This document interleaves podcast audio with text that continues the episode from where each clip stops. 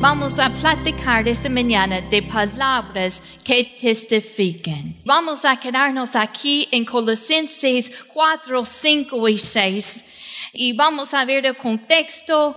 Dice la palabra, andad sabiamente, versículo 5, andad sabiamente para con los de afuera, redimiendo el tiempo. Que vuestra conversación sea siempre con gracia sazonada como con sal, para que sepáis cómo debéis responder a cada persona. Hemos enfocado y hemos leído versículo 6 en los últimos, las últimas dos semanas. Pero ahora quiero regresar a ver el contexto en versículo 5. Dice, andad sabiamente para con los de afuera.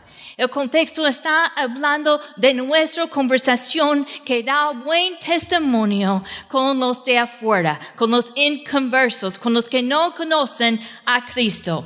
Y mira lo que dice aquí, redimiendo el tiempo, aprovechando al máximo el tiempo.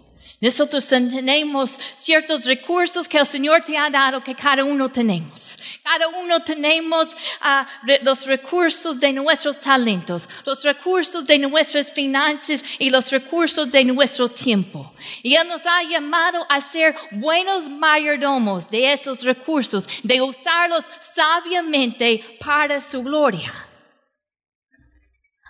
Y aquí en este versículo dice, redimiendo el tiempo. Si no tienes más dinero, pues puedes trabajar y ganar más dinero. Amén. Pero solamente tienes un tiempo limitado aquí en esta tierra. Y nunca sabes cuándo va a ser tu último día. Hay que hablar palabras que aprovechen al máximo este tiempo que tú tienes aquí. Cuando mandamos un mensaje de texto a la iglesia, ¿cuántos lo reciben? Reciben esos mensajes, ah, solamente podemos llenar el espacio con ciertas palabras. Así que tenemos que tener cuidado eh, de, no usar demasiadas palabras y de decirlo de una manera apropiada. Así tú tienes un tiempo limitado aquí. Van a ser limitadas las conversaciones que tienes con tu familia. Y, quién sabe la, cuándo va a ser la última conversación. Las conversaciones que tienes con los perdidos, los que no conocen a Cristo, están limitados. Hay que aprovechar al máximo cada oportunidad que tenemos de andar sabiamente. el libro de la Biblia que habla mucho de la sabiduría es el libro de Proverbios. Y cuánto, si tú lees todo el libro, cuánto que habla de nuestras palabras. Amén. Si vamos a andar sabiamente, vamos a tener que usar sabiamente nuestra lengua para dar testimonio, para testificar de Cristo. Mire lo que dice versículo 6. Sea vuestra palabra siempre con gracia, sazonada con sal. Cuando yo leí eso y estaba estudiando eso, hay una palabra que sobresalió por mí, para mí. Esa palabra siempre. Siempre. Que nuestra palabra siempre sea con gracia. Con gracia. Que dice agradable, amable.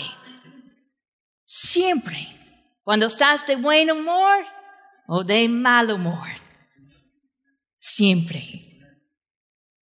Cuando no has tenido suficiente sueño o cuando llegues y estás de, buen humor. Cuando estás platicando con gente que te caen bien o con los que te caen mal, siempre.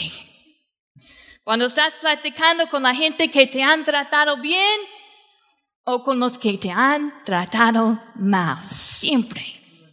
En tiempos de felicidad y también en tiempos de tribulación siempre lleno de gracia. ¿Cómo lo podemos hacer? Cuando leí eso, pensé en, Juan 1, nos dice de Cristo, nos dice ah, que el verbo fue hecho carne y habitó entre nosotros y vimos su gloria, gloria como de un génito de Padre. Y lo que dice de Cristo es lleno de gracia y la verdad que Cristo vivió una vida llena, estaba lleno de gracia y verdad. El miércoles platicamos de la vez que él estaba en, la sinagoga y, se levantó a leer y todos los ojos estaban puestos en él y le dieron la escritura y él abrió la escritura y comenzó a, leer una profecía de Isaías. Y él con todos los ojos puestos en, este, este nuevo maestro y la unción estaba sobre él. Y yo comienzo a leer un, un, un, una profecía de Isaías y comienza a decir Jesús en, en,